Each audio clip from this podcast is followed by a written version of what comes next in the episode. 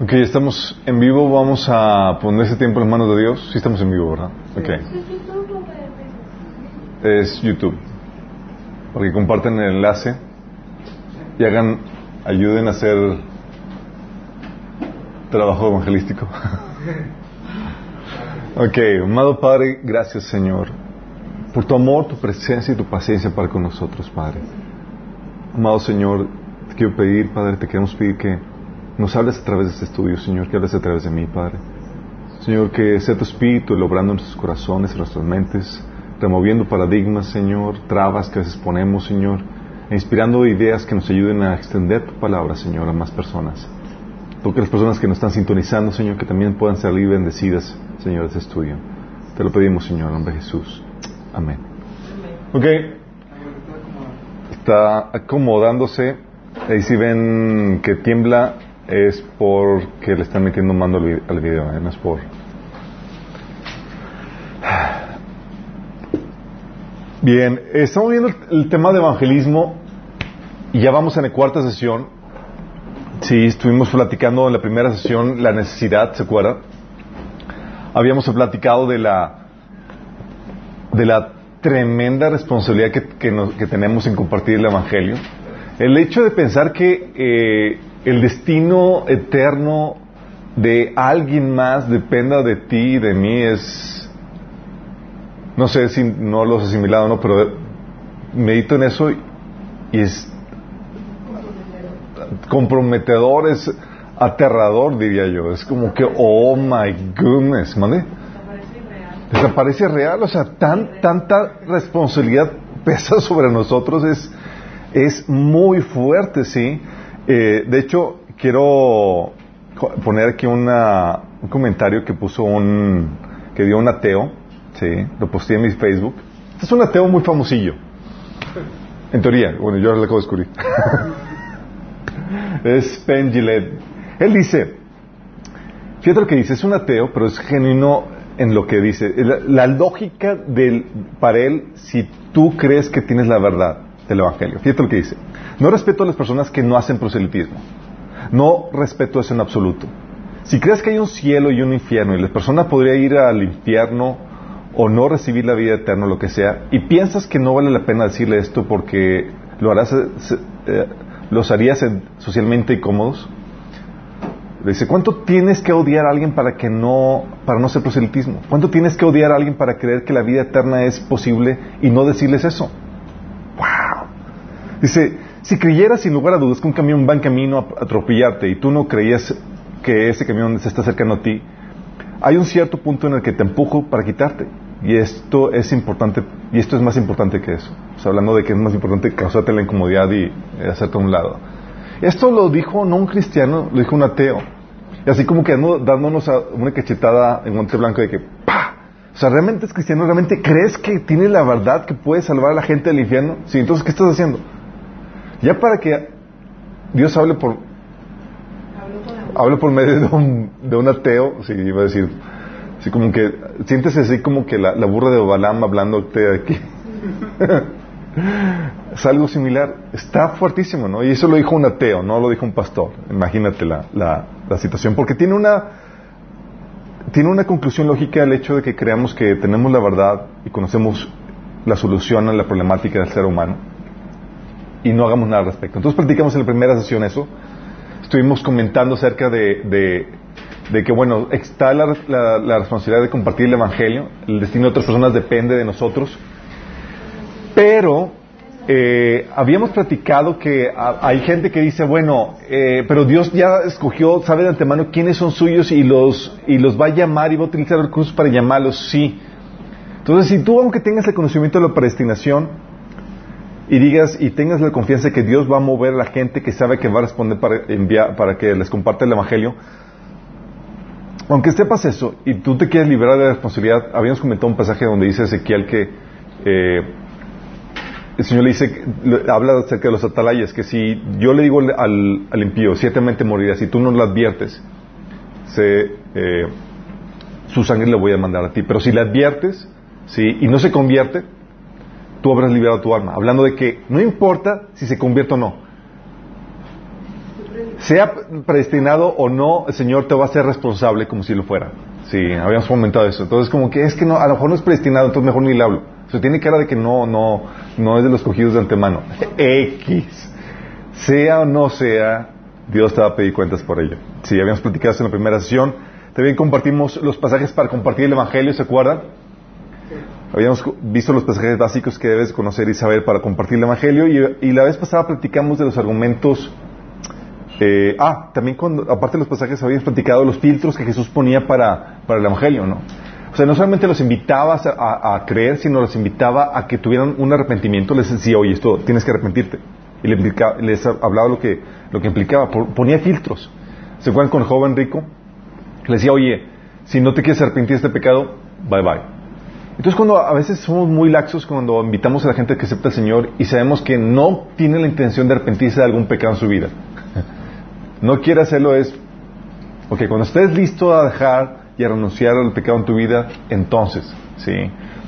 Eh, también hablaba del, de la, no solamente del, arrepentimiento como filtro, hablaba del costo, sí, porque habíamos comentado que aunque el perrito que te dan es gratis, hay que mantenerlo, hay que cuidarlo, Digo, Joana sabe más de eso en eso. ¿Cuánto te costó tu perrito? Nada. Nada. ¿Y cuánto te costó mantenerlo? Mucho. Lo mismo pasa con la salvación. Si va a implicar, hay, hay costos que, que implica, puede haber rechazo, persecución, etcétera. Y, al advertirle eso a la gente, eh, le ayuda a, meditar mejor si realmente quiere entrarle esto o no. ¿sí? Muchos eh, renuncian a la fe porque eh, no les advirtieron eso de antemano. ¿sí? Y luego platicamos la vez pasada cómo derrumbar argumentos que, que, se levantan en contra del Evangelio, que la gente, habíamos visto varios argumentos como el de, ah, yo soy buena persona. ¿Qué usas cuando te dicen, soy buena persona? Habíamos comentado. Hacer un test. Un test con los mandamientos de Dios. A ver, vamos a ver qué tan buena persona eres. Sí. Eh, y también hemos platicado que un mercado evangelístico increíblemente es dentro de la iglesia, con la gente que se congrega, tiene el, la finta de cristiano, pero realmente no se ha convertido. ¿Sale? Hemos platicado eso. Y hoy quiero, quiero ver lo de las técnicas de evangelismo y, ese quiero, quiero recordarte que el evangelismo personal es, es tener con una persona una conversión acerca del destino de su alma y su relación con Dios. Básicamente es ese diálogo ahí crucial de ese, tema trascendente con una persona. Y es enfrentar a la persona con su condición perdida en pecado y enseñarle que el perdón de Dios lo, eh, Dios lo ofrece por medio de la cruz. Sí. Pocas palabras. Ah, perdón. Ah. En pocas palabras, evangelismo es el departamento de ventas dentro del reino de Dios. sí. Poco convencidos del producto. Poco convencidos del producto. Qué fuerte, ¿no? Pero la verdad es cierto. No todos son, tienen el don de evangelismo, o sea, no todos tienen la habilidad, no todos tienen el llamado evangelístico, pero todos podemos evangelizar. ¿Sí? Todos podemos compartir nuestra fe. Y la idea es que aquí date algunas ideas acerca de eso. Y cuando me refiero que el evangelismo son como las ventas de, en el reino es... ¿Alguien aquí ha tomado algún curso de ventas? ¿Qué? ¿Alguien aquí ha tomado algún curso de ventas? Nada más. Ok, este es un curso de ventas, chicos, ¿eh? Sí, para, para asuntos del reino. Tómelo como curso de ventas, sí. Yo recuerdo cuando tomé el curso, obviamente en mi área de, de trabajo, eh, eh, aparte de, pastorear y enseñar, eh, soy agente de seguros. Y aquí se te enseña, eh, te dan técnicas, enseñanzas de cómo, cómo vender un producto. Sí. Y es una, es, y los seguros es, una, es un bien intangible que la gente necesita, pero que no está consciente de su necesidad. Poca gente se levanta así en la mañana, uh, necesito un seguro de vida. Poca gente, pero lo necesita. Sí. Y el trabajo de ventas es el trabajo donde lo haces consciente de su necesidad, sí, que es el proceso de civilización, y para presentarle la solución a su problema.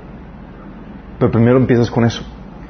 Y así es lo mismo con, con, eh, con el Evangelio. Si esta es una tarea de, de ventas donde tienes que ofrecerle un producto a la gente que es la salvación en Cristo Jesús y para eso tienes que presentar el problema que tiene, la, que es la muerte, la destrucción eterna y que debe de pagar un precio por ese producto, el arrepentimiento de la fe. Por eso, como cualquier área de ventas, chicos, déjame aquí, requiere esto.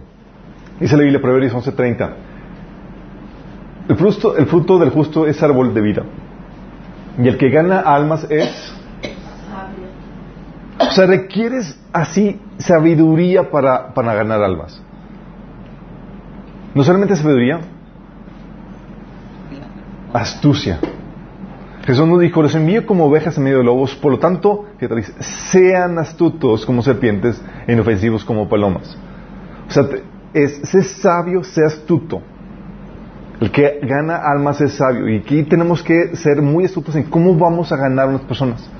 Si hay, hay trabas que el enemigo pone en las personas que con un poco de astucia y un poco de sabiduría tú puedes vencerlas para llegar a su corazón y, que llegue a aceptar, y, eh, aceptar a Cristo, y rendir su vida al Señor. Si tan solo somos astutos, si tan solo somos sabios en ese sentido. ¿sí? Entonces, hay muchas cosas que puedes hacer. De hecho, no sé si han escuchado este ministerio en España, de una chica, creo que es colombiana. Esta chava, en su astucia, dices, oye, el evangelio es algo muy cerrado en España. Ella lo que hace es que evangeliza con canciones.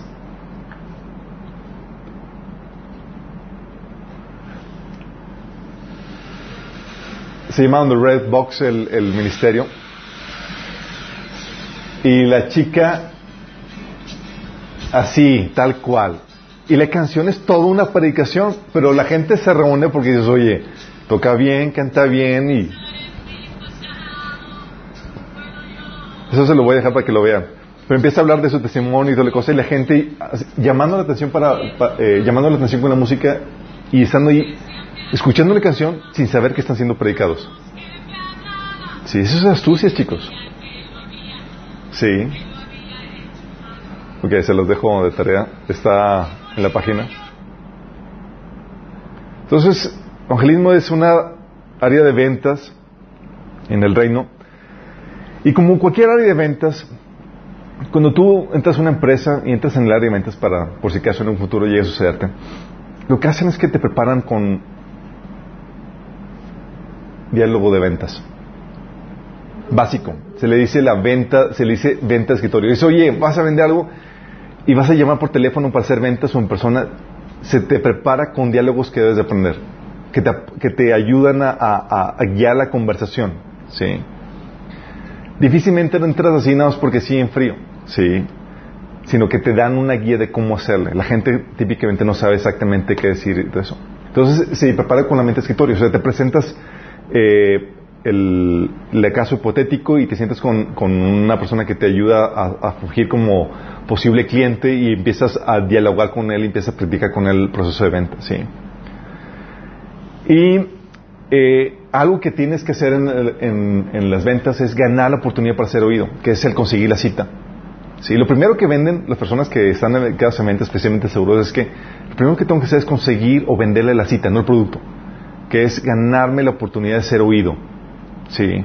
Difícilmente un producto se va, especialmente siendo intangible como los seguros de vida, se va a vender eh, por teléfono, ¿sí? aunque pueda darse el caso. Entonces ganas el derecho a ser oído. Ya le convenciste de que, que te dé la oportunidad, se ven y se concierta la cita. ¿sí? ¿Y qué haces en la cita? Trabajas en la sensibilización, es decir, lo persuades de su necesidad.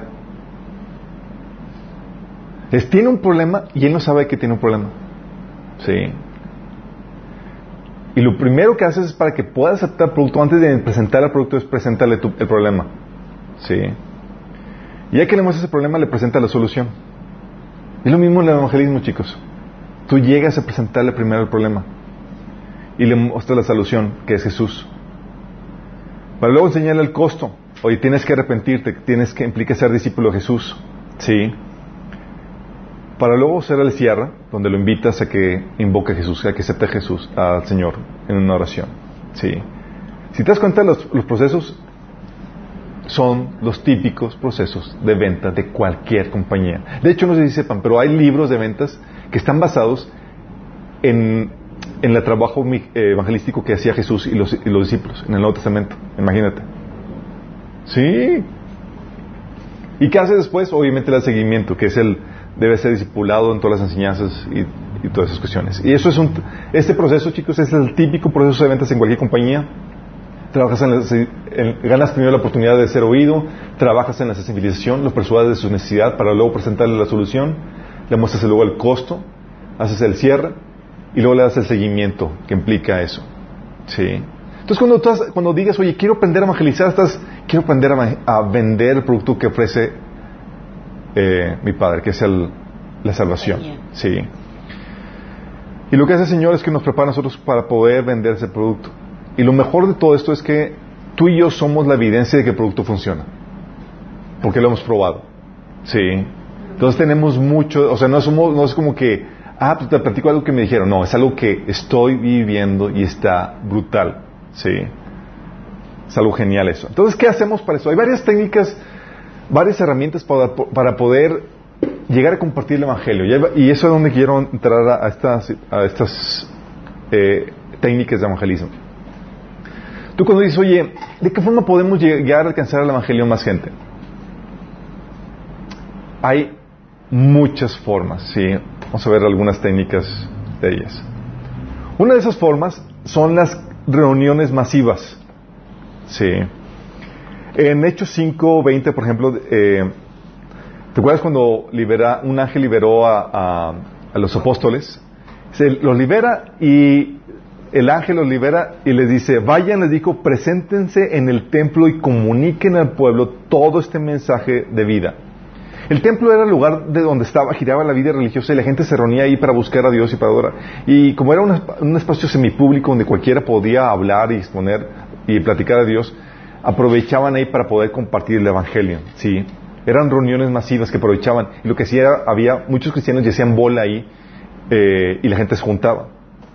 En Hechos 5, 25, por ejemplo, dice, eh, como eh, después de que el ángel lo liberó, eh, dice, en esto se presentó alguien que les informó, porque está la sinagoga, están los, líderes religiosos pensando qué pasó, porque no encuentran a los, a los que metimos en la cárcel. Le dice, miren, los hombres que ustedes metieron en la cárcel están en el templo y siguen enseñando al pueblo. Fíjense bien lo, curioso de esto. Los metieron en la cárcel por enseñar al pueblo. Un ángel los saca ¿Y qué hacen? En vez de timidarse, vamos a volver a predicar, órale, sí. En Hechos 17.2, por ejemplo, Dice Pablo, dice la Biblia que, como era su costumbre, Pablo fue al servicio de la sinagoga y durante tres días de descanso seguidos usó las escrituras para razonar con la gente. Él usaba las reuniones masivas, las, reuniones que se aprovechaban eh, de índole religioso para poder compartir el Evangelio. Y es aquí donde dices, oye, ¿qué ejemplos tenemos ahorita? Reuniones masivas donde puedes invitar gente que conozca el Evangelio, invitarlo a la iglesia. Oye, te invito a la iglesia.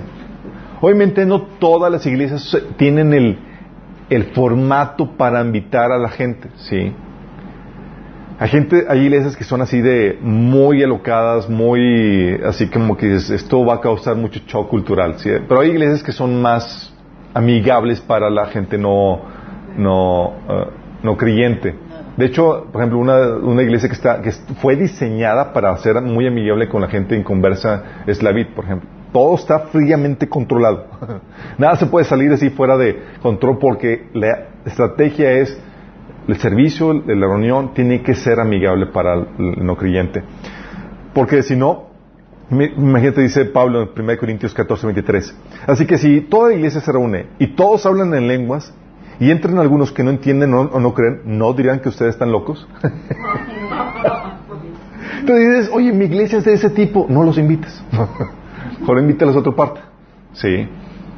Eh, porque hay iglesias, iglesias, sí. Um, oye, reuniones dominicales de iglesia. Hay, hay personas que, ¿sabes cómo se han convertido en, reuniones masivas, pero que son congresos? Sí. Eh, recuerdo mi hermana llegó a compartirle, mis hermanas llegaron a compartirle a sus amigas, eh, invitándolos al congreso de jóvenes en Brisas en los noventas. Sí. Y ahí con toda la, manada, toda la juventud y toda la cosa, la gente eh, daba su vida a Cristo. Sí, era un ambiente muy, muy ameno para eso. Otros invitándose a congresos de liderazgo basados en principios bíblicos. Oye, también ha habido gente que, que los invitan a retiros. Los típicos retiros de matrimonios son excelentes medios evangelísticos. Hay un matrimonio de algún conocido tuyo que esté en problemado, los invitas a esos retiros. Sí, obviamente hay que pagar y todo eso, pero crean el ambiente y dan los principios eh, basados en la Biblia para que no solamente solucionen su matrimonio, sino que conozcan al Señor. ¿sí? También hay campañas y reuniones de avivamiento como la próxima, que, viene, que está por suceder en Monterrey, que es la de Billy Graham, ¿sí? O la que fue en el 2007, que fue la de eh, en el Parque Fundidora, ¿cómo se llamaba? Luis Palau, ¿se acuerdan? Oye, masivo y toda la cosa, eran reuniones masivas y, aprovechadas para invitar a gente no creyente para poderla exponer al Evangelio, ¿sí? Y esas reuniones, chicos, o también las iglesias lo que hacen a veces ponen sus carpas y son reuniones de vivimiento donde invitan o, eh, a, gente para que conozca al Señor. Esas reuniones masivas son una probadita para que puedan experimentar la palabra de Dios. De hecho, yo me convertí porque, por una invitación a la iglesia. Aunque ya me habían compartido el Evangelio, no me caía el 20 de qué onda con eso. Y alguien me invitó, fue mi primo, me invitó a la iglesia. Y tal cual fue poder experimentar una probadita de la presencia de Dios. Yo llegué, recuerdo ahí, y estaba así con la lágrima. Yo no sé por qué estaba llorando, pero la presencia de Dios estaba muy fuerte ahí.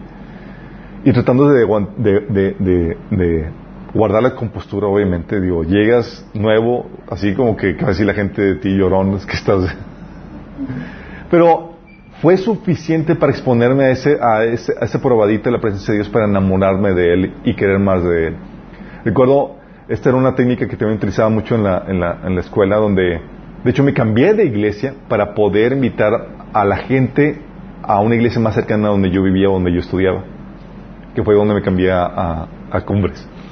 Y invitaba a mis amigos y, les pasaba lo mismo. Así que me llegaban y las lagrimitas, así como que me decían, lo volteaba a ver y como que tratando de, de simular la, la, la situación. Oye, es normal que sientas ganas de llorar. Yo, sí, es normal, llora, llora. Y la gente así pasaba, sí. Lamentablemente, como hemos comentado, el hecho que sientan la presencia de Dios no significa que van a responder favorablemente. Dos personas, dos amigos, por ejemplo, estaban así llorando, disfrutando de la presencia de Dios y por una vez debut y despedida, ya nunca más se volvieron a presentar. Y, dices, y tú lo dices, con esto van a tener... Mm, no, no siempre, es así. Sí. Todas reuniones masivas son excelente oportunidad para eso. Sí.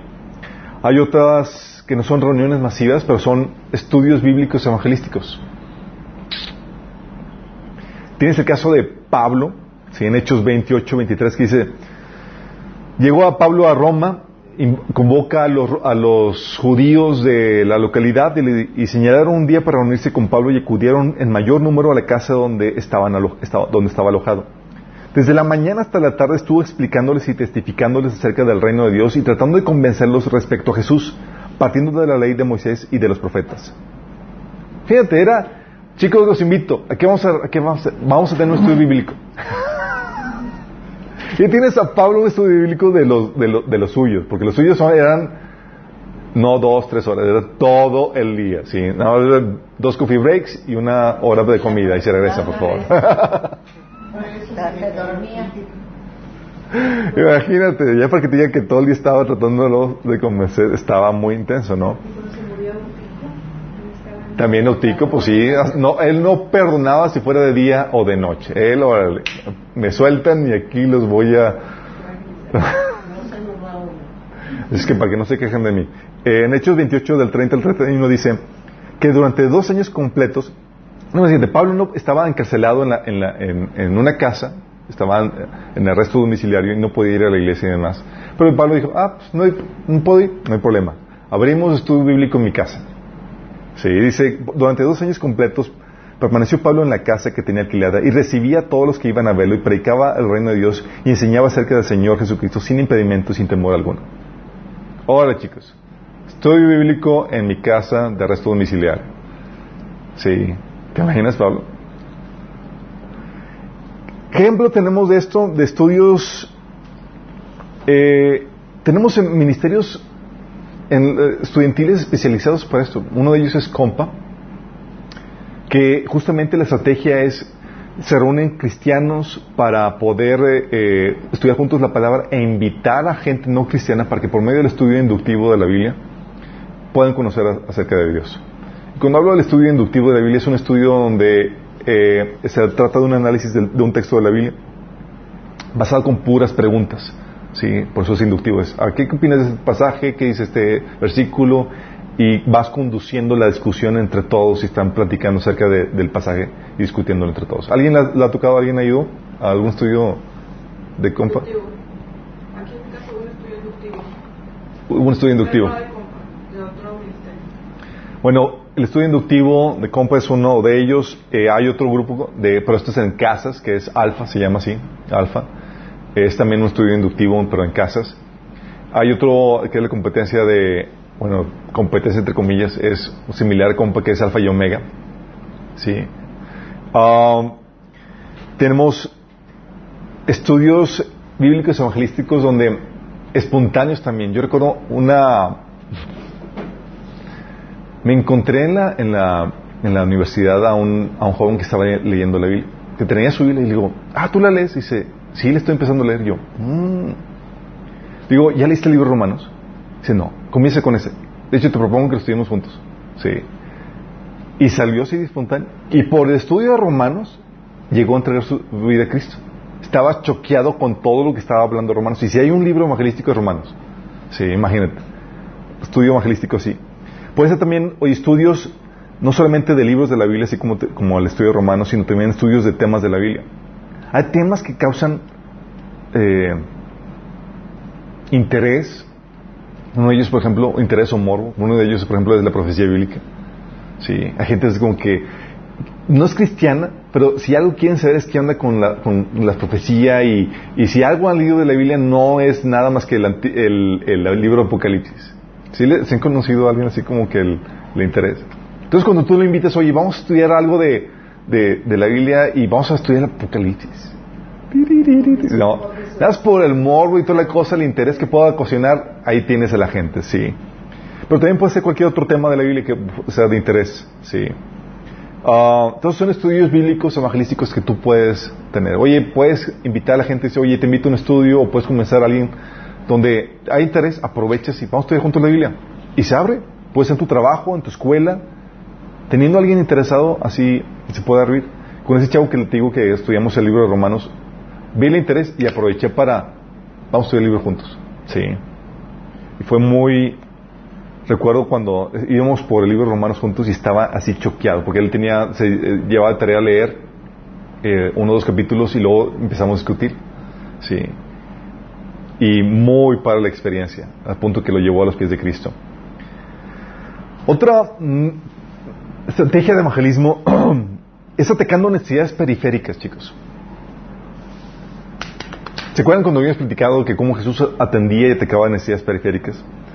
Y, cuando me refiero a atacar necesidades periféricas, es una estrategia que Dios nos pone, nos enseña para ganarnos el derecho y la confianza de ser oídos. ¿Sí? O sea, tú presentas algo que le atraiga a la persona o que necesite. En la Biblia tú puedes ver que usaban, proveían para las necesidades o utilizaban milagros sobrenaturales o incluso experienciales para poder atraer a la gente a Jesús. Por ejemplo, Oye, 1 Corintios 1, 22 dice, los judíos piden señales milagrosas y los gentiles buscan sabiduría. Y Dios conociendo el interés de cada uno, a los judíos que hacía milagros. Órale, tomen, sí. Yo aún así no sé compartían, pero imagínate. Y sabiduría, oye, si algo tiene la Biblia, es mucha sabiduría. Sí. Marcos 5, 19, por ejemplo, dice que Jesús no se le... ¿Te acuerdan, ¿se acuerdan el el caso del Gadareno. Oye, Dios lo libera y el Gadareno agradecido dice, quiere seguir a Jesús, quiere ser uno de los discípulos de Jesús. Y Jesús le dijo que no. ¿Alguien se acuerda por qué no?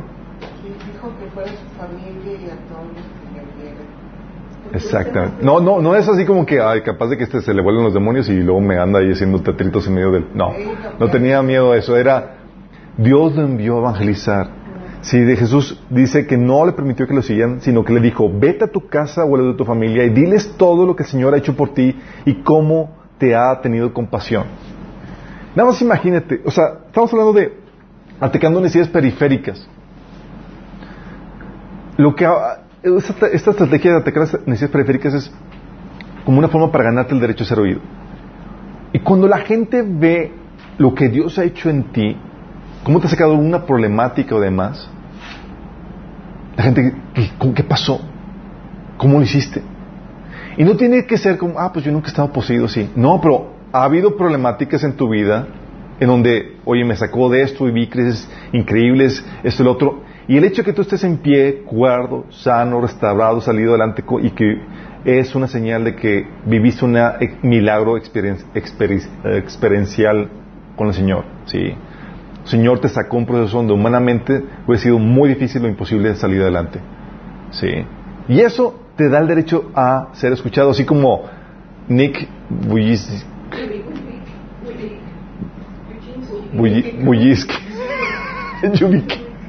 Nick Buyiski, o como se llama ese. Bujisic. Bujisic. Bueno, whatever. Eh, eh, es un chavo que no tiene manos ni piernas. Sí. Ok, este chavo, oye, no vivió el milagro, pero vivió un milagro experiencial en, el hecho de que pudo vencer en esas situaciones y salir adelante, al punto de que aún con, sus, con su carencia de manos y, y piernas, eso le ha dado el, el, derecho a ser escuchado por la gente, porque dices, ¿cómo lograste salir adelante en esa condición? Yo con manos y con pies, estoy todo aquí deprimido y... sí. Sorfea, se casó, tiene hijos, y dices... ¿Qué, Dios le, le, dio? Sí. Tal como el milagro del Gadareno le dio el derecho a ser escuchado. Sí. Dios utiliza eso. Juan 6:26, eh, otra situación donde Jesús le, reclamó a los discípulos, a la gente que lo rodeaba, le dijo, de cierto, de cierto, os digo que me buscáis, no porque habéis visto las señales, sino porque comisteis el pan y os saciasteis. O sea, bola y conchudos. Eh, ¿Por qué hizo eso? Le dio, o sea, la gente lo seguía por eso, pero eso le daba el derecho a ser escuchado. O sea, te traigo multitud por el pan y por eso y aquí te voy a predicar. ¿sí?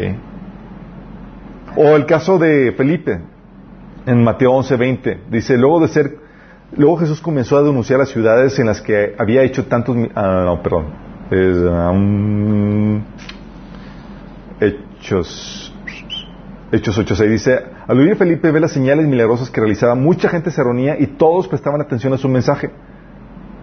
Fíjate, era la estrategia para jalarlos y derecho ser escuchado.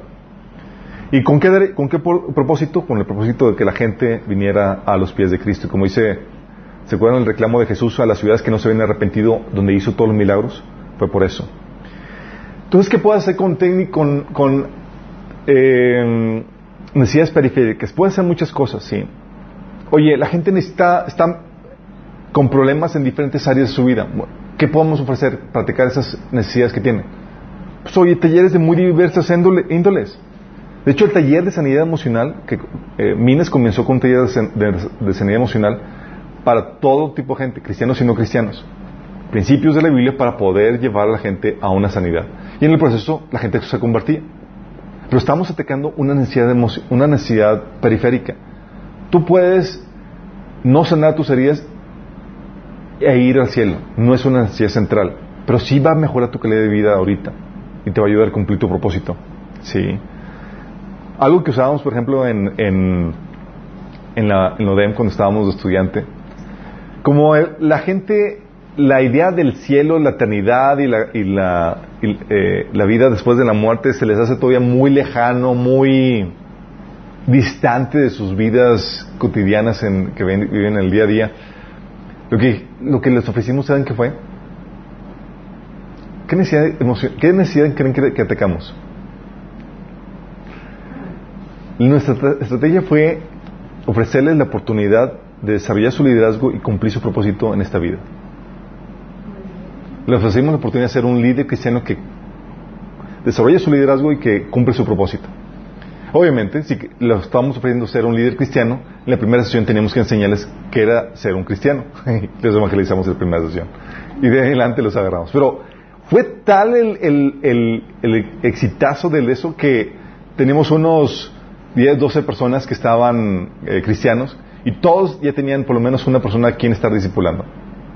Porque la gente se notaba y quería participar y quería eso, porque estamos atacando una necesidad periférica que los conducía a una necesidad eterna. ¿Sí me explico? Hay, otras cosas que pueden utilizar, taller de finanzas, principios para la familia, temas de desarrollo para mujeres. De hecho, mi hermana, Melissa, ella daba en, la, en, la, en un Starbucks una plática para, de desarrollo para mujeres, basada en principios bíblicos. No compartía el Evangelio así a, a toda libertad, pero eh, basado en principios de la Biblia te damos los principios para poder desarrollarte como mujer y eh, vivir plenamente. Y lo que hacía era que las interesadas siempre daban la invitación a, al final a profundizar en un estudio bíblico en la casa de alguien más.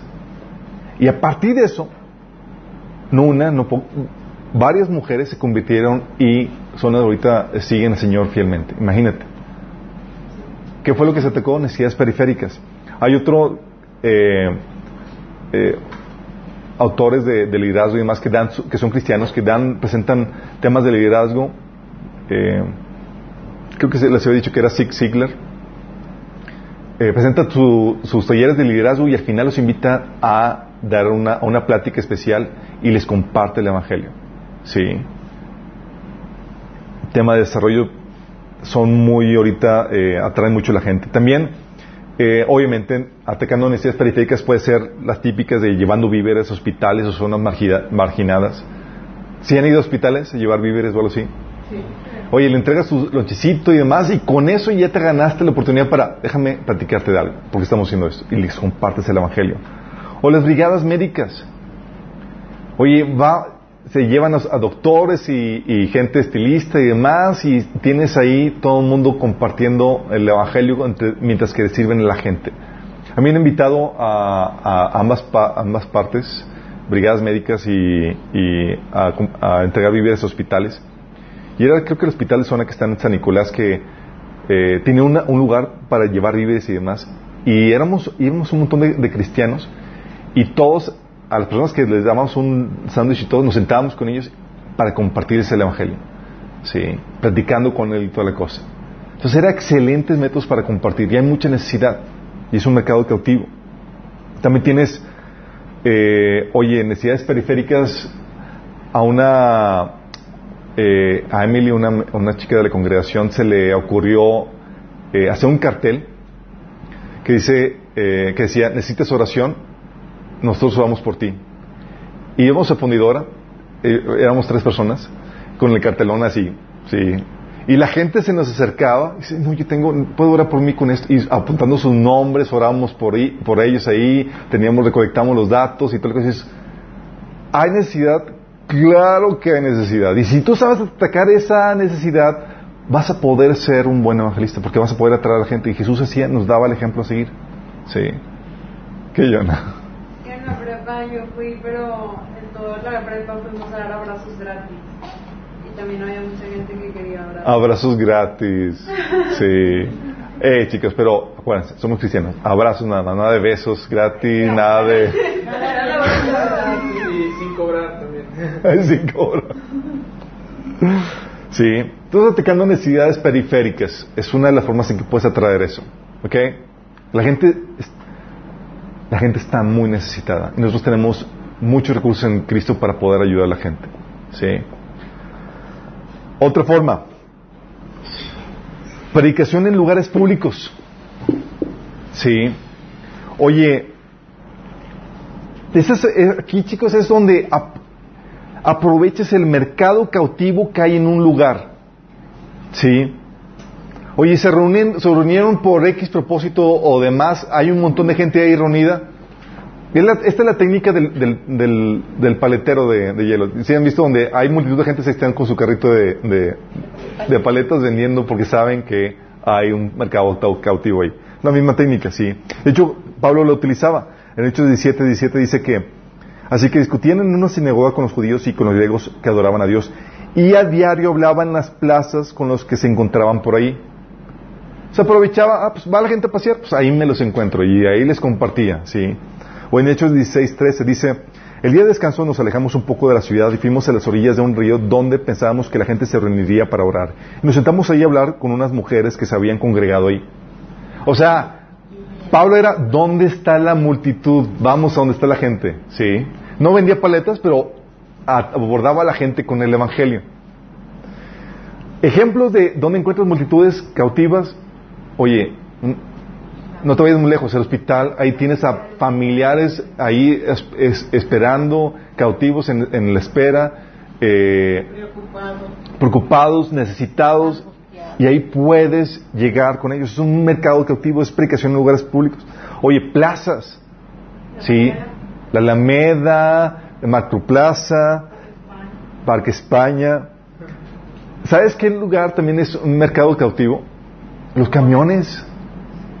Los camiones. ¿Alguien aquí ha predicado de camiones? Qué oso, ¿verdad?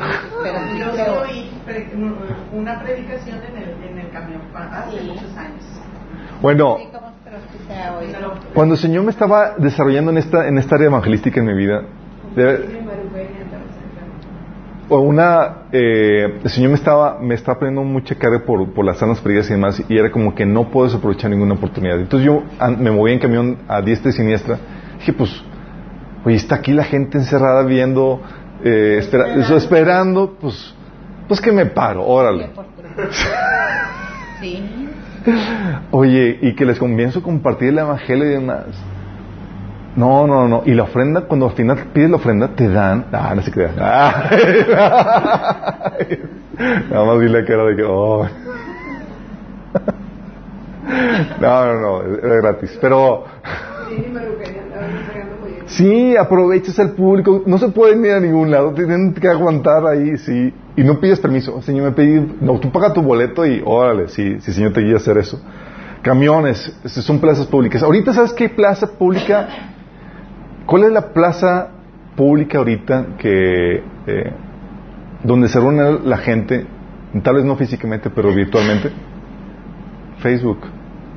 Facebook funciona como plaza pública. Sí.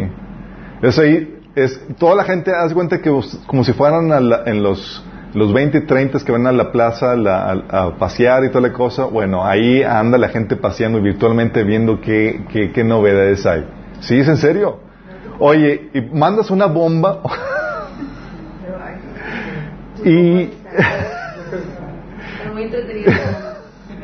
y lo que haces es que atraes a la gente y puedes compartir el evangelio ahí. Es brutal, sí. Si ahorita se aprovecha de eso. Eh, también algo que hacían, por ejemplo, hablando en lugares públicos, predicación en lugares públicos, algo que hacía uh, un amigo, este Rogelio Castro, era, él tenía sus estudios en lugares públicos. Oye, vamos a, estudiar, vamos a juntar la Biblia. Sí, pero ¿por qué, no ser, porque en vez de hacerlo en una casa, nos vamos a un mejor a un Starbucks? Todo lo que hacía se iba al Starbucks y tenían estudios bíblicos ahí y se juntaban ahí. Era, el costo del estudio era comprar un café en el Starbucks básicamente. Pero pues en Starbucks se une más gente. Entonces él hablaba para su grupito, pero para que escuchara también la demás gente. Y la gente, así que nada que ver, se iba y se integraba también, y así se juntó. Tú ibas, creo que era los jueves o, así, ibas y, se, y veías a, multitud de gente ahí viendo qué onda, y luego, porque la multitud atrae, más multitud, así como que qué rollo que hay aquí, sí, y ahí vas el morro. Y así se, así se logró compartir el Evangelio a mucha gente. ¿sí? Eh, a, la parte, la aplicación en, lugares públicos, chicos, quiero comentarte esto. Tiene dos propósitos, y es algo que tienes que entender. Dices, tal vez ninguno se convierta. Sí. Tal vez tú levantes ahí, estás en el camino compartiendo. ¿Quién quiere aceptar al Señor? Levante la mano. Nadie levanta la mano. No sé qué, va a bajar la, la parada.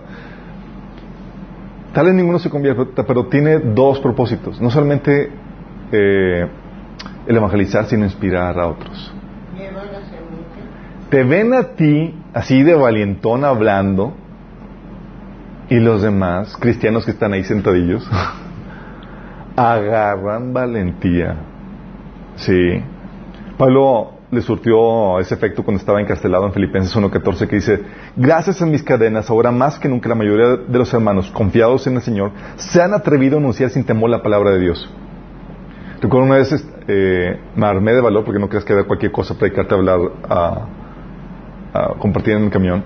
Obviamente se te cae la corona y toda la eh, me siento y la persona que me, con el que me senté me pasó un recadito. Mis, y me felicita, felicidades, eh, sigue así en el Señor, me, me animaste. Y era como que, Sí, o sea, la, la, era una señora, estaba inspirada, estaba eh, animada por, por, el trabajo evangelístico, sí. Porque así como el temor se contagia, también la valentía se contagia. Entonces, si tú te animas, vas a animar a otros, sí. Entonces, predicación en lugares públicos. Esa es una estrategia. Otra. Predicación en lugares públicos, chicos, es, tienes el, al mercado cautivo, no se te van ahí y están ahí no pueden irse a ningún lado porque están ahí por alguna razón y les compartes. Pero hay veces en donde no es así. Y algo que la Biblia nos enseña es estrategias para llamar la atención en público. Y son estrategias bien raras. ¿eh? ¿Qué estrategias se les, se les viene a la mente para que en la Biblia que Dios utilizaba para llamar la atención a la gente en público? El. ¿Qué? El lodo. El, pues el lodo estaba muy podría ser el lodo y que, hizo, ¿no? A ver, ¿qué se les ocurre? Por los milagros que Milagros, Felipe, exactamente.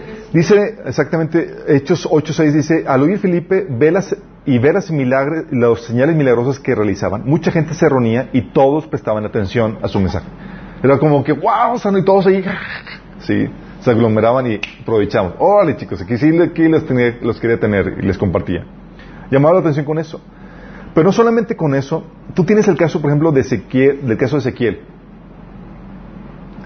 Dios, sabiendo que necesitamos, así, ya me imagino a Dios así como que platicando con Ezequiel, Ezequiel, necesitamos hacer algo, una estrategia haga locochona para llamar la atención a la gente. ¿Qué hacemos? ah, ya se me ocurrió. Y nada Ezequiel como que, oh, no. Esto es lo que dice. El Señor me dirigió la palabra, hijo de hombre, vives en medio de un pueblo rebelde, tienen ojos pero no ven, eh, tienen ojos para ver, pero no ven. Tienen oídos para oír, pero no oyen. Son un pueblo rebelde. Por lo tanto, hijo de hombre, prepara tu equipaje.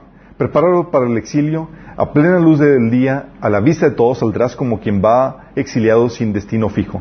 Tal vez así entiendan, aunque son un pueblo rebelde. Saca tu equipaje a la luz del día, a la vista de todos, y al caer la tarde, ponte en marcha, a la vista de todos, como quien va al exilio.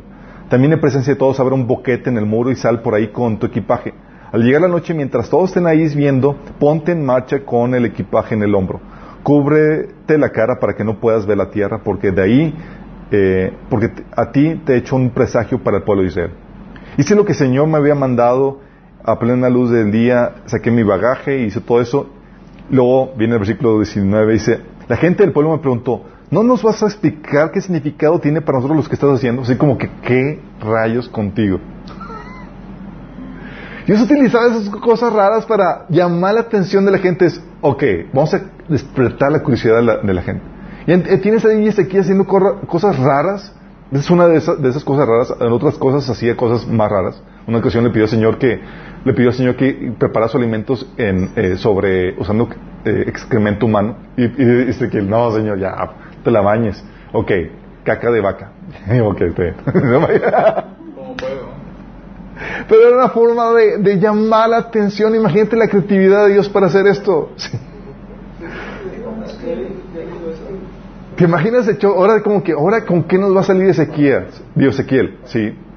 Sí, ahora qué show tiene. Y era como que el enigma y llamar la atención, ¿no? Y no solamente era, era con Ezequiel, ¿sabes? Eh, Dios también ah, ah, utilizó a, Isaías. ¿Se acuerdan qué show hizo Isaías? Sí, Show para adultos, chicos.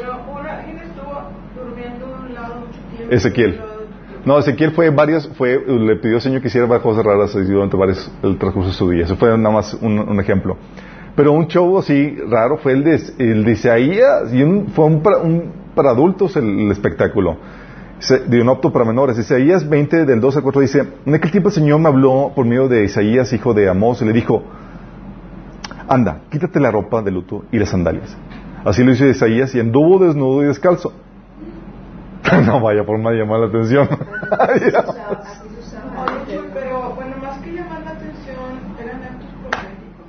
Obviamente, pero la gente preguntaba qué onda y tenía una enseñanza, lo que hacían era en relación a lo que querían predicar. Sí. No, no lo estoy diciendo para que lo... Es, hoy me te- hay que... Mis sueños de stripper se van a hacer realidad. No, no, no, no, no. Tranquilo, chicos. No. Pues, digo, esperamos. la gente actualmente para llamar la atención. Ay, los de México. Sí, sí. No digo. Entonces dice, luego fíjate, dice, entonces así, así, el Señor dijo, así como durante tres años mi siervo Isaías ha andado desnudo y descalzo como señal y presagio para Egipto y Cus, así también para vergüenza de Egipto, el rey de Asiria llevarán desnudos y descalzos y con las nalgas al aire a los cautivos de Egipto, los terrados de Cus, a los, a los, mismos jóvenes que viejos. Ok, si, pensamos que llevaba tapar- taparrabos, no llevaba taparrabos. Eh,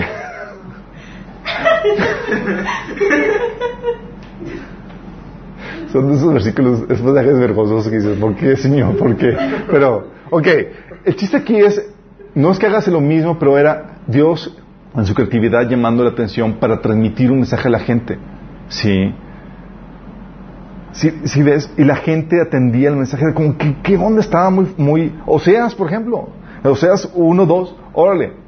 Entonces le dice, ve y toma una mujer prostituta, le prostíbulo y cásate con ella. Si llega el prostíbulo, pues, ¿cuál es la más bonita que tiene por aquí?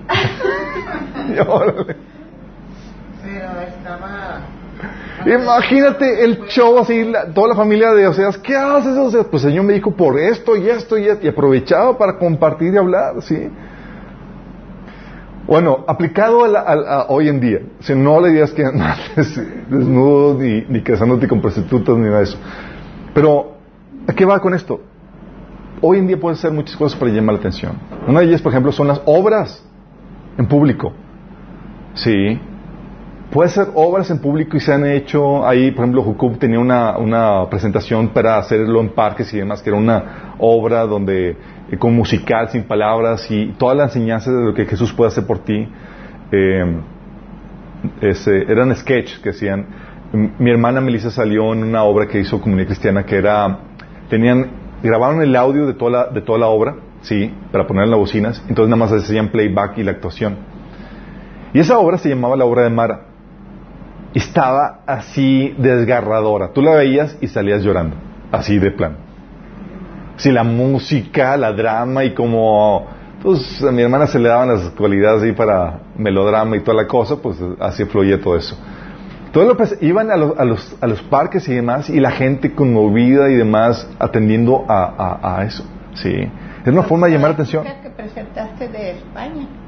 La chica, exactamente, que hacía, que era que traía los conciertos. Oye, ¿cómo, ¿cómo atraigo a la gente para que escuche el mensaje? Ah, pues se lo pongo cantadito.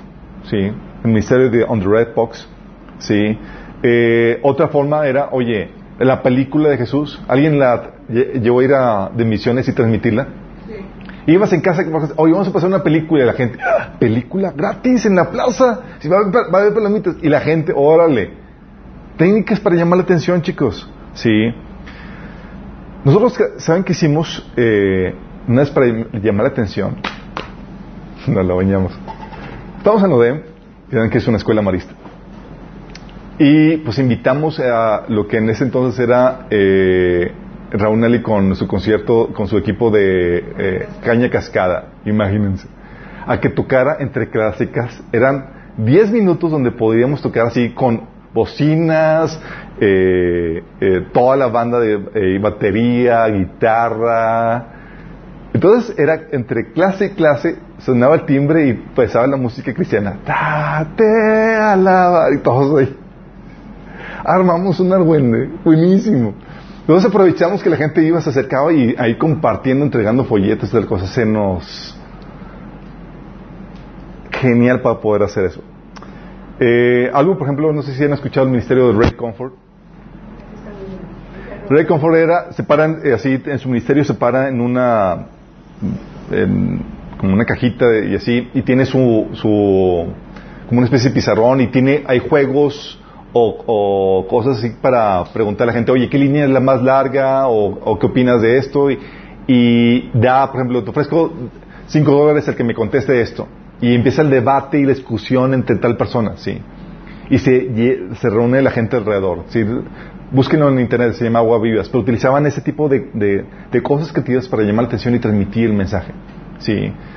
La idea es que seas creativo en eso. No está limitado a eso, pero hay formas en que tú puedas llamar la atención para poder eh, eh, atraer al público a que escuche el mensaje. ¿sí? Hay que prestar atención al mensaje. Una chica en el Festival del Río en Brasil cambió la letra de su canción, sacó el segundo lugar, fue evangelístico. Entonces, ¿qué le pasa? Ella cambió la letra. Cambió la letra en un concierto en público. Órale.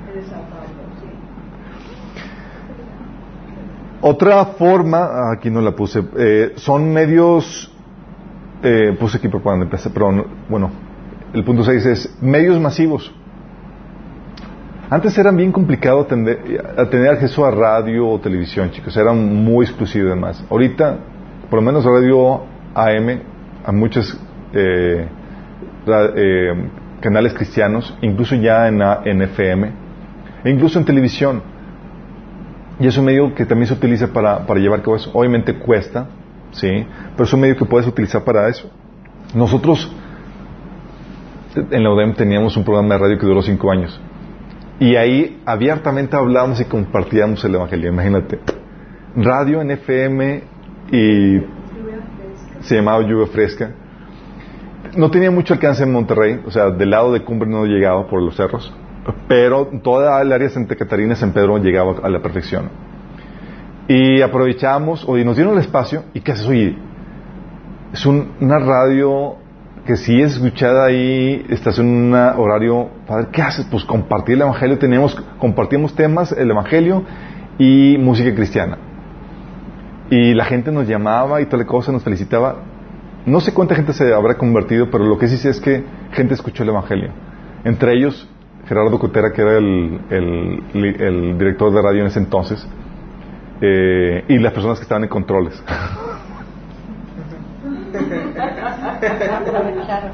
Por lo menos. Sí.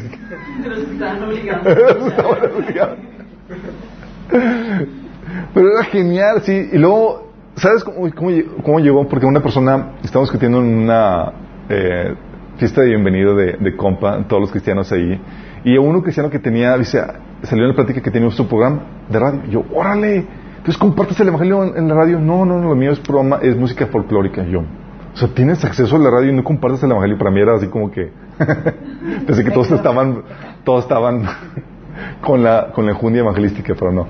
Entonces, digo, ¿y cómo lo hiciste? Nada, pues fui, presenté mi, mi proyecto y toda la cosa y me, y me dieron el, el espacio.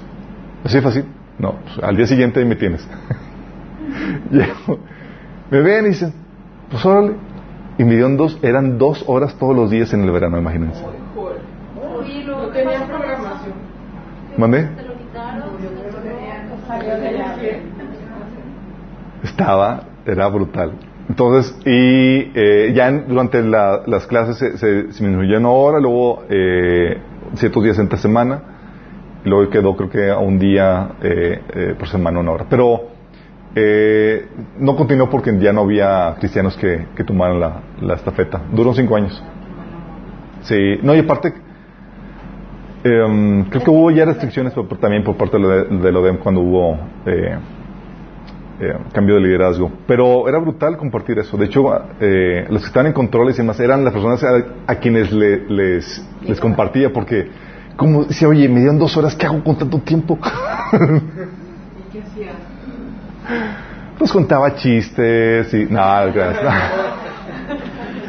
Cristianos. No.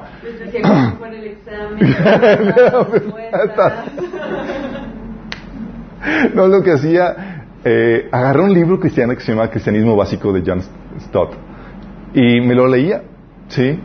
Empezaba a platicar eso y era como que capítulos tras capítulos y, lo, y era como si yo estuviera hablando este, pero la verdad estaba leyendo, sí, como si estuviera platicando tal cual, pero estaba, estaba leyendo el libro, sí, y poníamos música cristiana.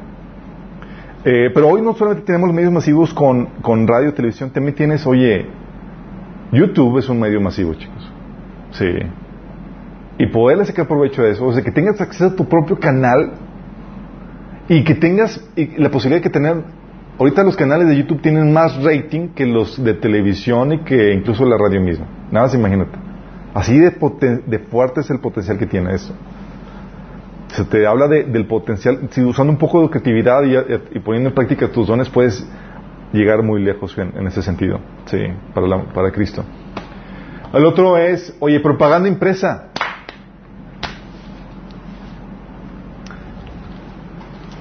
Folletos evangelísticos. Alguien, hay un comentario de Charles Spurgeon que quiero leerles, dice, este, con respecto a los folletos evangelísticos, hay un servicio real a Cristo en la distribución del Evangelio en su forma impresa, un servicio cuyo resultado solo el cielo podrá revelar y solo el día del juicio lo descubrirá.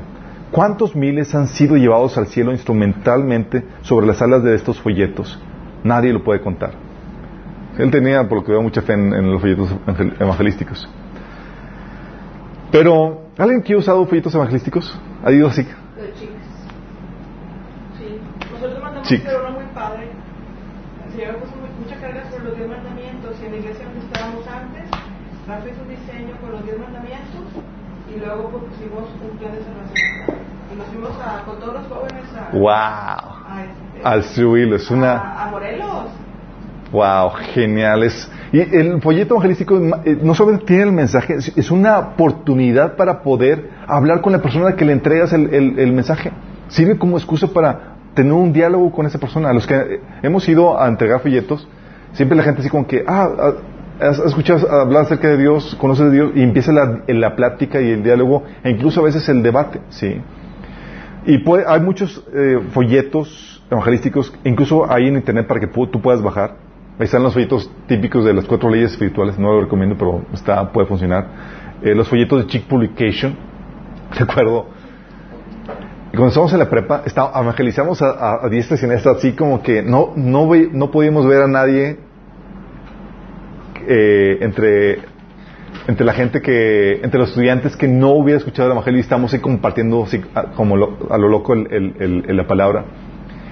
Y una vez, eh, y lo, típicamente después de compartirle, llegamos a, les entregamos un folleto, un folleto de Chick Publication, porque tienen son muy amenos, tienen una historia y al final tienen el plan de salvación muy bien estructurado. Sí. Y entonces, algo que hacíamos es que repartíamos muchos folletos de Chick Publication. Pero hay muchos que son muy anticatólicos. Así como son así como que... gruesos? Sí, bien gruesos. Entonces imagínate, estaba en mi clase de matemáticas y llega el maestro así con su, con su montón de libros y un papelito, así entra al salón y dice, ¿quién es aquí Jesús Alberto Vázquez? Yo, yo. Y ya papelito dice, el el rector de la prepa quiere hablar contigo y que te presentes a su oficina. Me dijo esto, se me fue la sangre hasta, hasta los pies. ¿El de la prepa? Sí, el de la prepa. Y dije, ay, no. ¿Prepa del TEC? La prepa del TEC, sí. Sabía que algo tenía que ver con nuestro, con nuestro trabajo evangelístico, sabía. Nada más me vio así la cara de espanto. El, el maestro me dice, ay, como que te lo había dicho después del examen, ¿verdad? Yo. Entonces me tiene después del examen, voy con el, con el, con el, con el rector. Está así con el corazón de que, ching, ¿y ahora qué onda? No, pues no te dice exactamente qué. Llego a la oficina y ya me hace pasar a su, a su privado. Y nada más veo que agarra de su escritorio un, un bolleto de Chick Publication. y lo avienta a una mesita que tiene y dice, ¿qué es esto? Yo por dentro, ay, que no sea un, que no sea, que no sea un anticatólico, que no sea un anticatólico. Estaba así con el miedo. Que lo agarro, nomás lo veo así como que, que era la historia de Navidad. Yo, ah. Digo, ah, pues es una historia de la Biblia, ¿ya lo leyó? Dice, no, no he leído nada. Te lo recomendé. lo recomendé. y le empiezo a compartir de qué trataba y le empezamos a hablar del Evangelio. Entonces ya la plática se, se suavizó de que, que, no podemos hacer proselitismo, y yo así como manera de, de, inocente, ¿qué es proselitismo? ¿Qué puede hacer? Y tal cosa, digamos de todo eso, ¿no? Y al final quedamos en una, quedamos en una eh, aceptación por debajo del agua que podía seguir haciendo lo que estaba haciendo. Pero eso esto nadie me lo quitó. Pero dices, eh, esos folletos son muy buenos para compartir el Evangelio. Algo que que puedes hacer es, tal vez tú no tengas el, déjame ver, perdón. Este fue mi primer folleto evangelístico, o sea, yo quería compartir el evangelio y, y dije, pues la idea es que me quepa en una media carta y, y con letra así clara, entendible. Y yo tenía, me convertí a los 14 años, esto fue a los 15, 16 años, imagínate. Entonces, ahí con mi esfuerzo, comparto el Evangelio, a- eh, empecé a estructurar el, el pla- el plan de, Dios ahí escuetamente, y lo puse todo en una, obviamente ni un dibujito, nada atractivo, era una hoja en blanco, así como que lo doblabas y estaba blanco por atrás. Eh, y ahí me tienes compartiendo mis, mis folletos a, a- medio mundo, haciendo mis pininos en cuanto a compartir el Evangelio. Y recuerdo que se lo di a un a, a una persona de limpieza de la prepa. Y te das cuenta ahí cómo tus esfuerzos, por más, o sí, por escuetos, simplotes que hagas, empiezan a producir efecto. Se lo di al chavo, al, al señor que, de la limpieza, y al día siguiente llega conmigo y me dice que estaba leyendo el, el, el, folleto en el camión y que le y que le impactó tanto que, que quería llorar porque se dio cuenta que tenía que arrepentirse para no ir al infierno. Y yo, ¡oh! y por dentro, funcionó, funcionó. Estaba así como que, es que es algo que no se dice, no creo que vaya a funcionar, pero pues bueno. y que, y que, que quiere aceptar al Señor y que, y total, y hace la oración y que, y empezó, y que iba y buscó una iglesia cerca de su casa para congregarse. Y yo, ¡oh! ¿Tú crees que alguien se pueda convertir con un folleto así, sin diseño, sin... Y tú lees el- de qué trata y está así medio... No, no es tan claro que digamos, pero transmite el mensaje. Sí. Eh, esos fueron los, los pininos en ese sentido, ¿no? Propaganda impresa. Todos los folletos ayudan mucho. Pero a mí me pusiste a repartir en la prepa cuando te ibas a recoger unas preguntas. Ah, ahorita, ahorita, ahorita, ahorita te voy para allá, sí. Oye, folletos impresos, hay folletos, eh, eh, hay muchos proveedores, Agua- Aguas Vivientes, Chip Publication. Hay páginas de internet, chicos, que, oye, ¿quieres compartir el evangelio? El evangelio? Tal vez no tengas el, el, el folleto impreso, pero hay ligas que te van a páginas que son con folletos impresos y ahorita con la tecnología de teléfono ya no requieres mandar a imprimir nada. Es, ah, déjame, te paso la liga. Y viene todo el plan de salvación con dibujitos y toda la cosa. De hecho, les puse los enlaces ahí en la, en la página.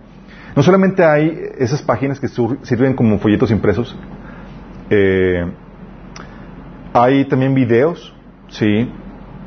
Por ejemplo, ministerios como los de Club 700, no sé si lo han visto, en español se llama, el- la versión en español se llama Vida Dura TV. Son casos de personas que viven en drogas o problemas en matrimonio, etcétera, y son videos pequeños donde hablan de los testimonios y lo que el Señor Jesús hizo en sus vidas para, para, para salvar su situación y salvar la vida eterna. Sí. Son bien padres y están actuados y toda la cosa y tú puedes compartir, utilizarlo como método evangelístico. Otro que está muy padre es el ministerio yesheis.com. ¿Alguien lo ha visto? Sí, YesHeis es una plataforma de medios de, eh, de, de videos. Eh, incluso tiene una app donde tú utilizas la app y puedes compartir eh, el video ah, con gente. Sí, son videos, pequeñitos videos donde te hablan, traen el, el mensaje evangelístico en muy diversas situaciones. Muy padre. Oye, compartes el video y te aparece cuántas personas vieron el video, te aparece eh, estadísticas, te aparece un montón de cosas, incluso viene para la persona que si se acepta la salvación, que si te se en Cristo se ponga en contacto contigo, sí. O sea, está muy robusto eso, sí. Puedes hacer la campaña, la propaganda impresa no solamente está limitada a lo que puedes hacer con tu, tu teléfono por medio de esos medios, sino también, oigan, Facebook. Oye, quiero invertir algo para compartir. Puedes lanzar campañas de Facebook pagadas y se distribuye así masivamente. O incluso no pagadas, chicos. ¿Cuántas veces no le has dado un compartir a un... Ya le compartir, sí. Com- O sea, tenemos la oportunidad como nunca de compartir material cristiano para llegar a la gente de tu red que no conoce al Señor. ¿Qué dices? Ay, es que van a decir que soy un freak. Pues que lo digan, sí. Es preferible que digan eso a que lleguen al día de juicio y es que no me dijiste, sí. Pero tenemos la oportunidad ahora más que nunca para compartir. No te cuesta nada más que un compartir, un share. Qué fuerte, ¿no? Dices, wow, sí tan fácil puedo compartir. O sea, no tienes que, no tienes que ir a la, a la India, padecer hambre, persecuciones. Clic. Y listo. Sí.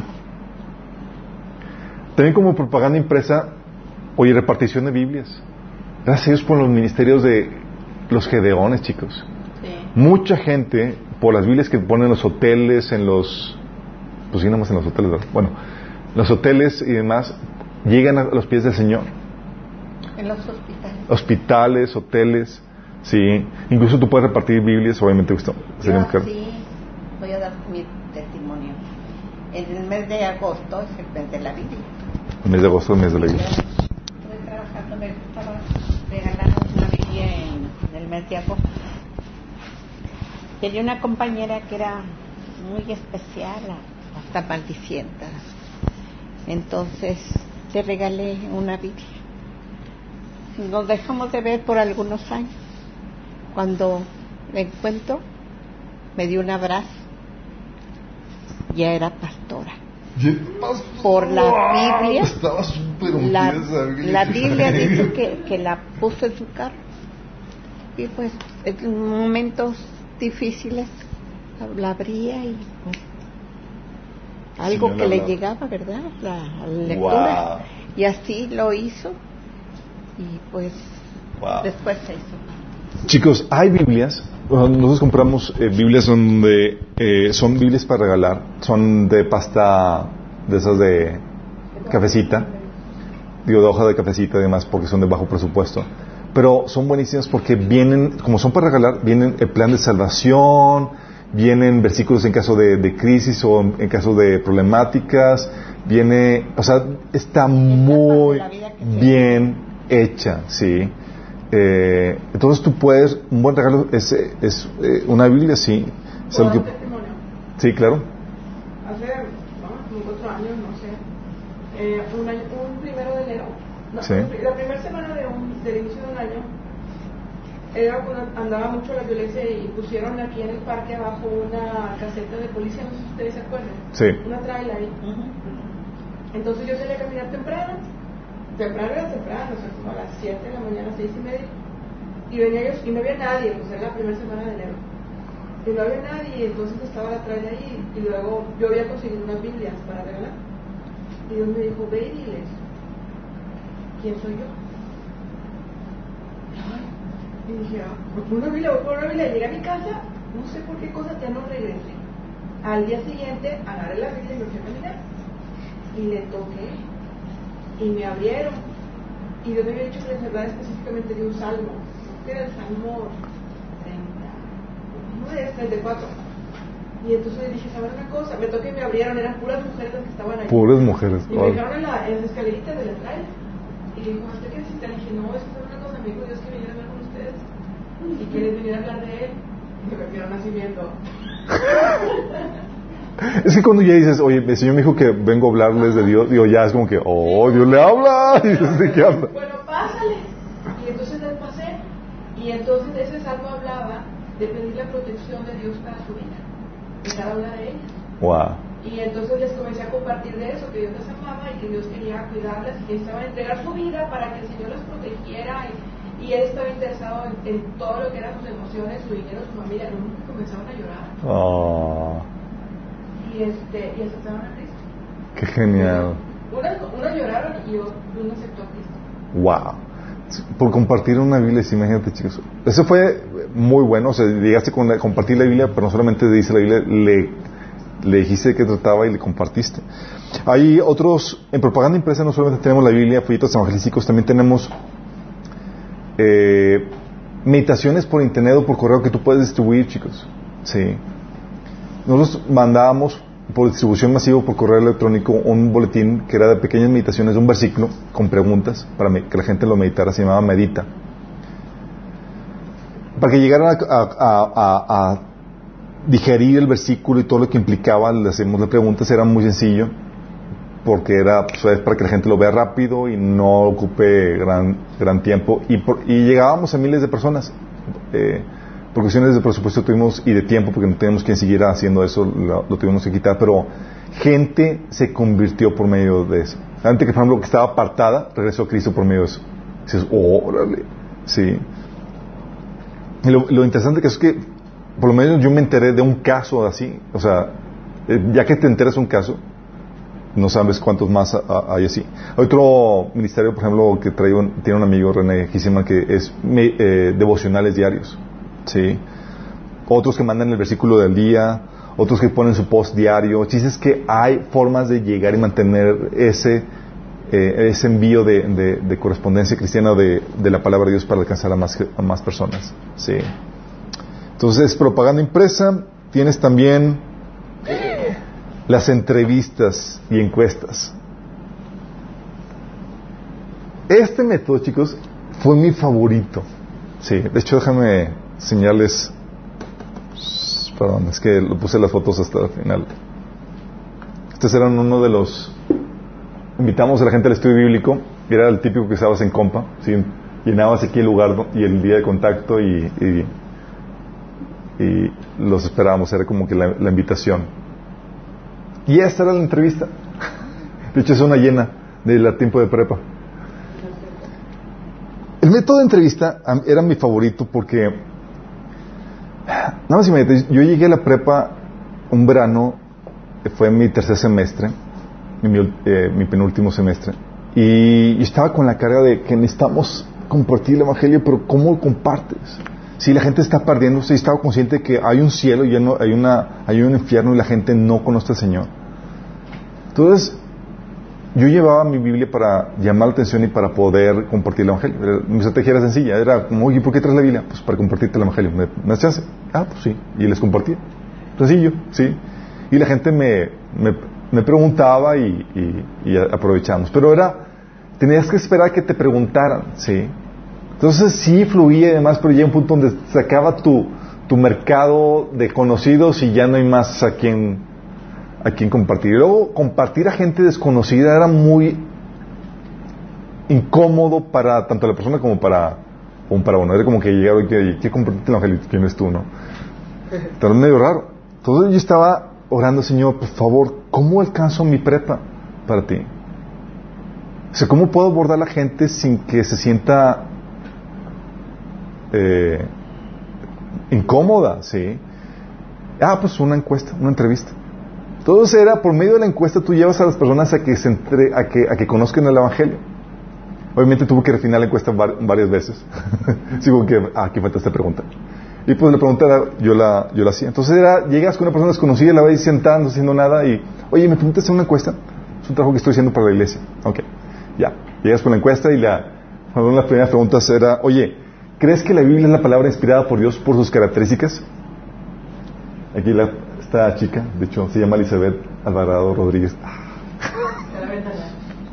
Hay muchos. Eh, oye, si me decían que no, decían no. Y yo, pero por sus, por sus características, ¿las conoces?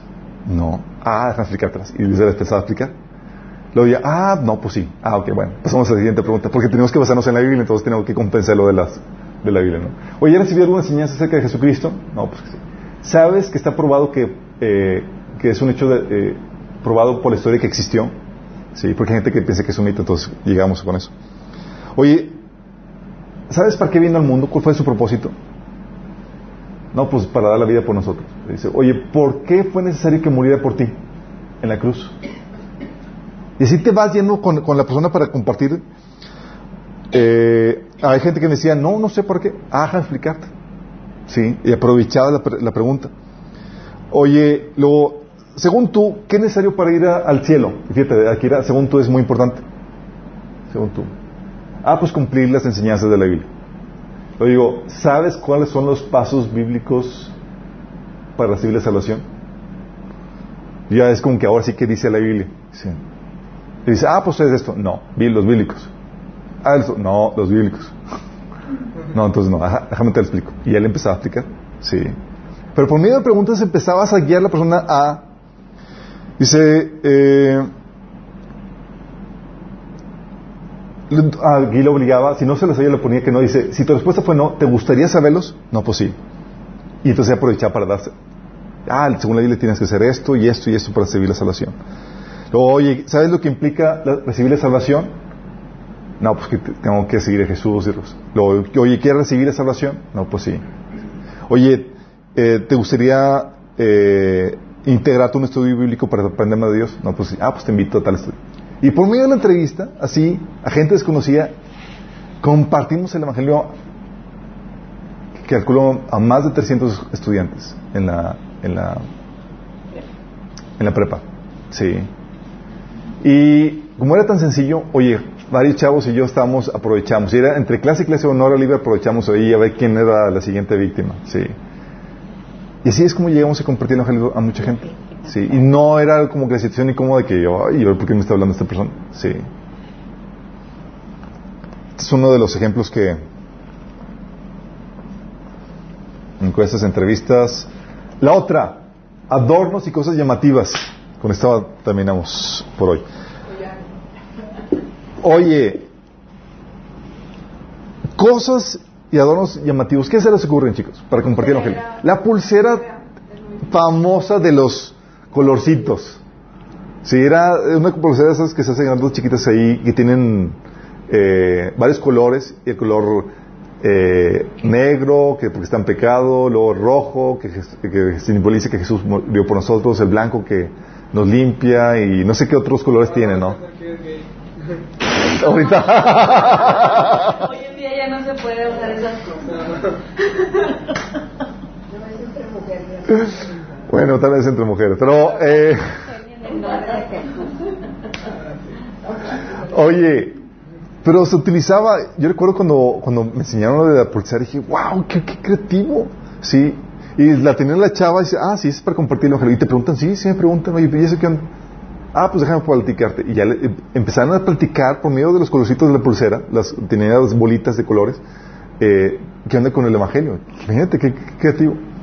Yo utilizaba una, una, no, era un collar, no era, no se llama collar, sí es, eh, un colguije, que era de, era de Tierra Santa, era un pescado, anti, eh, así medio dobledillo, que decía ictus, o ixoye, decía ixoye estuvieron muy de moda. ¿Sabes cuánto me sirvió para compartir el Evangelio ese? Era como, ¿qué, qué, ah, qué, significa qué hace? Ah, déjame explicarte. Sí. Y aprovechaba de que no es que los cristianos primitivos, bla, bla, bla, se utilizaban la palabra para identificarse de la persecución, porque, eh, y luego ya, y, de ahí, Ixoye, la palabra griega se pronuncia ictus. Se pronuncia ictus y significa pez en griego y las iniciales del pez significa Jesús, Hijo de Dios, Salvador del mundo. ¿sí? Entonces era, eh, lo aprovechaba para compartir el Evangelio. Fueron, fueron varias ocasiones en donde las personas preguntaban, oye, ¿qué padre, qué significa? Y yo, ah, qué bueno que preguntas. Y tú puedes hacer cosas así de llamativas, así como lo utilizan las de venta. No, oye, estoy muy feliz, pregúntame por qué. Y ahí la... Era un pino así la encontré. ¿Te acuerdas de la cancioncita?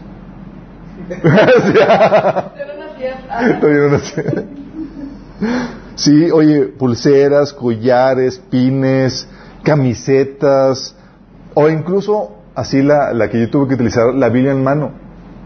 Era, lo utilizaba para llamar la atención, adornos y cosas llamativas. Oye, lleva la Biblia en mano y era como que, ¿y este, para qué traer la Biblia en mano? En San Antonio sí. camiseta para camiseta bíblica. Eh, lleva la Biblia y, la, y, la, y los chavos me hacían la pregunta, oye, ¿por qué traes la Biblia? Ah, pues para compartirte el Evangelio, me das chance. Y, les, y así tal cual, y les compartí el Evangelio. Sí. Llegué al punto donde la, eh, los chavos me agarraban de ahí de carro. Entonces, eh, se la botaneaban porque pues a, cualquiera que preguntaba lo abordaba. Entonces vieron que, que, que era medio cómico eso que agarraban a decir mis amigos, era como que, eh, me pregúntale por qué trae la Biblia. Entonces, me mandaban a gente para preguntarme, ya que los abordaba y toda la cosa, se botaban de la risa porque cayeron en, la trampa, ¿no? Entonces, sin, ahí, entre guasa y guasa estaban sirviendo al Señor. Eh, Pero era un excelente medio para compartir el Evangelio, sí. Era algo llamativo, la gente se preguntaba, ¿por qué la traes? No tiene, no tiene sentido que la traigas aquí la Biblia. Eh, pero la gente atendía y escuchaba y era así claro y directo la estrategia. Recuerdo una ocasión, porque cuando te preguntaban, oye, ¿por qué traes la Biblia? Tenía que aprovechar para compartirlo y a veces te preguntaban en momentos menos indicados. Entonces una vez preguntaron miedo de la clase de literatura en la prepa. Yo, ching, estamos en medio de clase, pues ni modo. le pasaba la y decía, este versículo. este otro versículo. Entonces le estaba compartiendo así como que, es que el Señor te ama, pero te... Y le estaba ahí. Hasta que la maestra nos cacha. ¡Eh, ustedes dos que están ahí, ahí atrás cuchicheando! Y yo, ¡ching! Luego vio que trae, que trae la Biblia y esperaba que, ¿qué están hablando? Yo, y yo aproveché para compartir, ¿no? Entonces, vio que traía mi mano y dijo, no, se me salen del, salón. Yo, ¡ching! Ok. Pues ya aproveché y dije, pues bueno, pues de aquí ya me sacaron, vamos a la biblioteca para terminar de platicarte. Entonces ya, me lo agarré y recuerdo que estaba terminando de compartirle y se, asoma, eh, estábamos, en un cubículo y se asoma otro compañero. Me dicen, ¿qué están haciendo? ¿Qué están hablando de Dios? Yo, no, espera, o sea, me interrumpió mi, en mi diagrama mental de cómo llevar. y me trabé todo. Dije, es que, mira, es que, mm, es como tú, por ejemplo, que vas a ir al infierno. Entonces vamos, estamos viendo cómo compartir, cómo, cómo solucionar eso.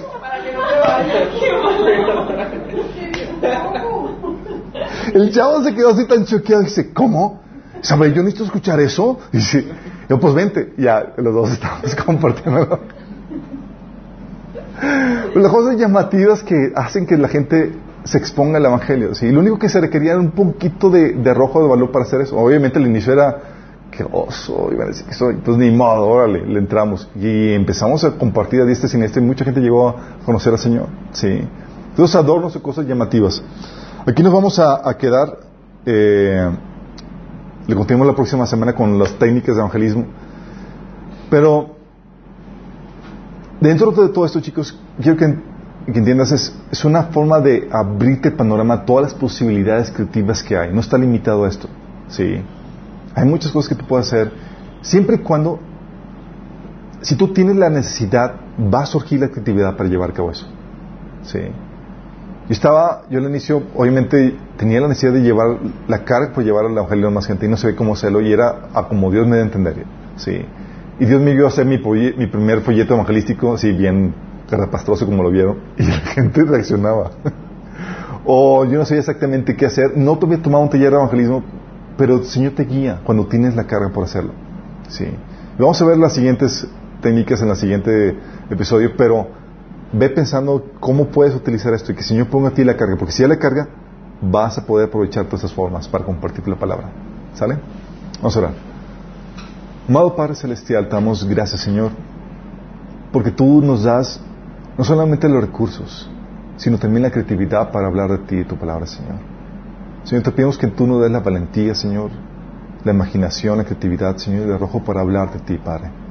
Que seamos obreros, Señor, que estamos preparados para presentar defensa de nuestra fe, Señor, a todo aquel que mande razón de ella, Señor. Te pedimos, Señor, que nos utilices, Padre. Queremos alcanzar a más personas para ti, Señor, por medio de tu evangelio, Señor. Te lo pedimos en nombre de Jesús. Amén.